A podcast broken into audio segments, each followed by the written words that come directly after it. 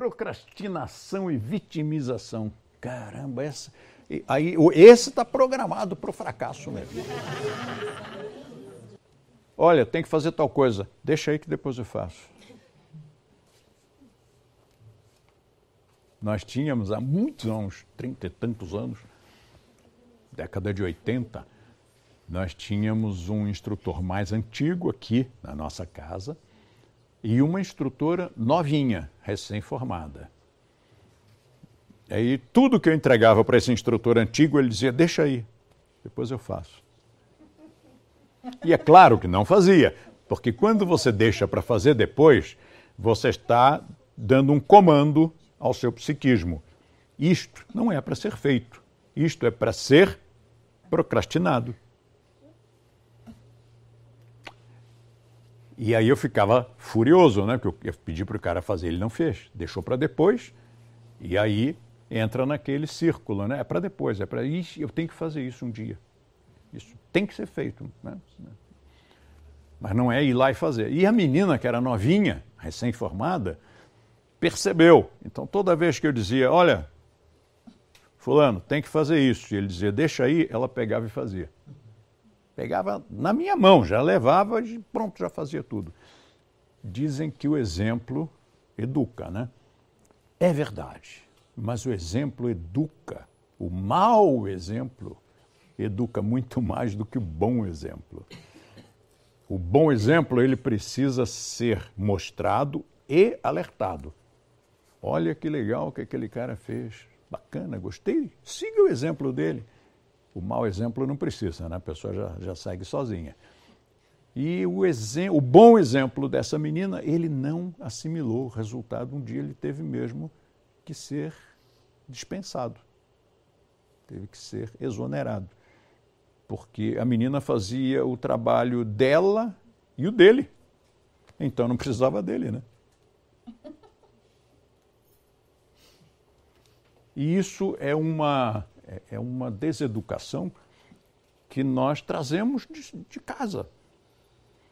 Muitos, muitos anos atrás, 80 anos atrás, eu fui casado com uma menina de uma outra cidade e ela, quando terminava de comer, ela não lavava o pratinho dela.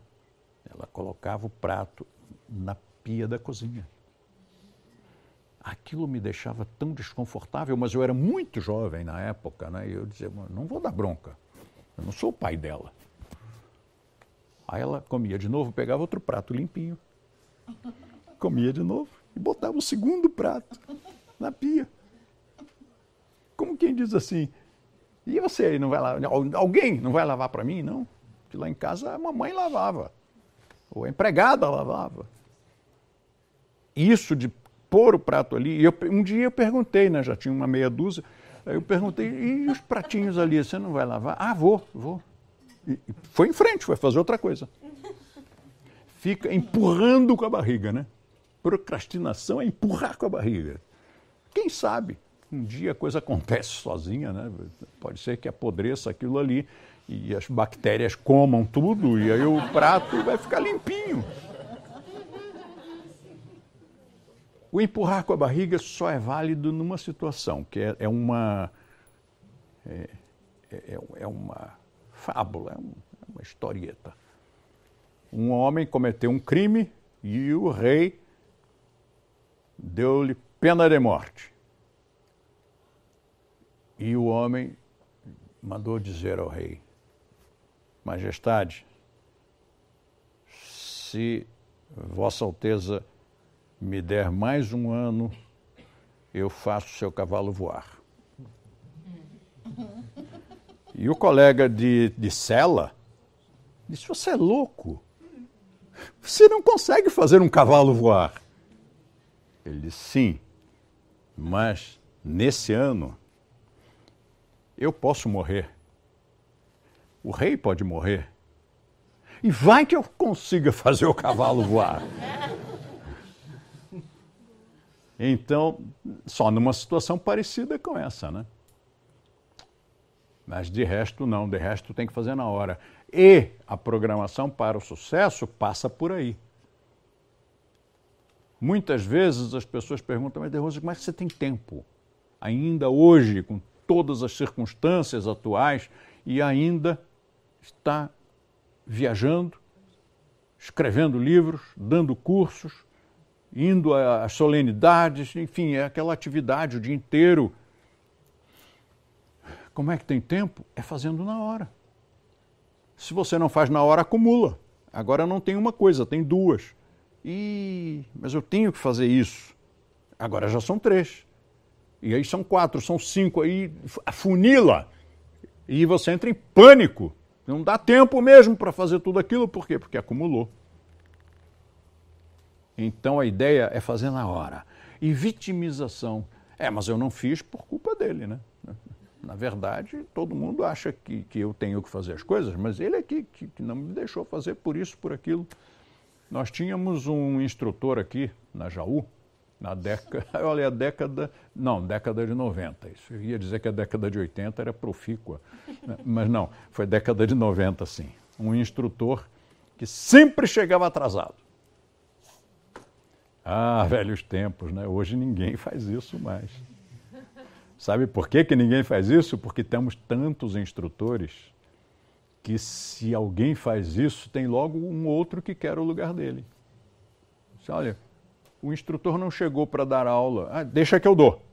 Já entra outro ali da aula e pode ser que os alunos gostem mais da aula deste outro, né? Mas década de 90, ele sempre chegava atrasado, mas ele era sempre a vítima. Ah, cheguei atrasado, mas é porque estourou o pneu do meu carro, não sei o quê. Ah, cheguei atrasado porque o fulano lá me, me retardou. Cheguei atrasado porque o carro, não sei o quê. Sempre uma desculpa, sempre ele era vítima. E eu me lembro que, num dado momento, ninguém mais queria que ele trabalhasse na rede, né? Ele, ele tinha esse e tinha mais uns probleminhas. Aí ninguém mais queria aquele instrutor. Resultado, ele acabou tendo que sair da rede, porque não tinha onde, não tinha escola que o aceitasse.